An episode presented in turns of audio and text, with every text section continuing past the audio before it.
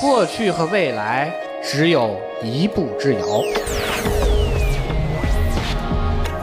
科技的进化就在方寸之间。我为你穿越时空，讲述被遗忘的故事。你在听吗？我是子宇，请听子曰。这里是经济之声专栏子曰，我是子宇。巴黎圣母院四月十五日突发大火，这座具有数百年历史的珍贵建筑因此遭受重创。事情发生之后，法国内外有不少人表达了惋惜之情。不少人觉得，从此之后再也看不到巴黎圣母院的壮美身姿了。话虽这么说，不过我们借助一些现代技术手段，还是能够重温巴黎圣母院全盛时期的美景。我们接着巴黎圣母院失火这件事儿往下说。事情发生之后，有不少法国企业都表示要主动捐款，帮助巴黎圣母院重建。在这当中，有一家法国游戏公司，名字对于游戏玩家们很熟悉，这就是育碧。育碧表示将捐款五十万欧元，同时旗下的游戏《刺客信条：团结》将会在一周时间内免费开放下载。五十万欧元的捐款并不算引人关注，但是这款游戏的免费却给育碧带来了一大波点赞。玩家们固然部分是在为育碧的慷慨叫好，更重要的是，《刺客信条：团结》这款游戏和巴黎圣母院有着特殊的联系。《刺客信条》系列是育碧旗下的知名游戏 IP，《刺客信条：团结》这款游戏把故事的背景设定在了法国大革命时期的巴黎。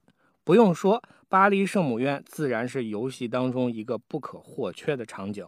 鉴于故事的主角是一个虚构的刺客，具有很高的运动能力，玩家可以随着故事主角的视角，从各个方位零距离来观察这座建筑，甚至可以站在尖塔的最顶端来俯视整座建筑。这个视角可是我们亲身游览所无法体验的。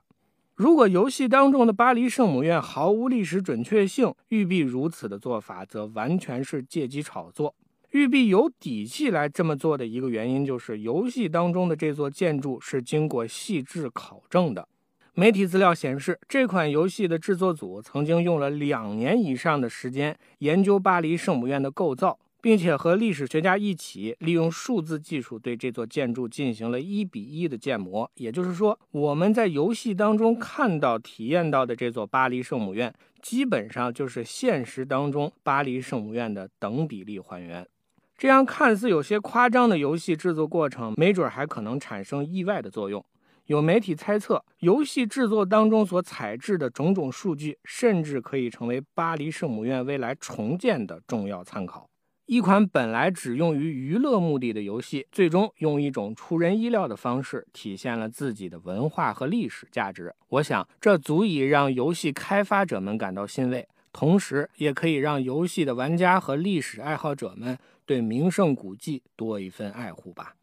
纯粹的数字技术本身是冰冷的，如果我们在技术运用的过程中有准确的定位和人性化的设置，就可以让新技术带上人文主义的体温。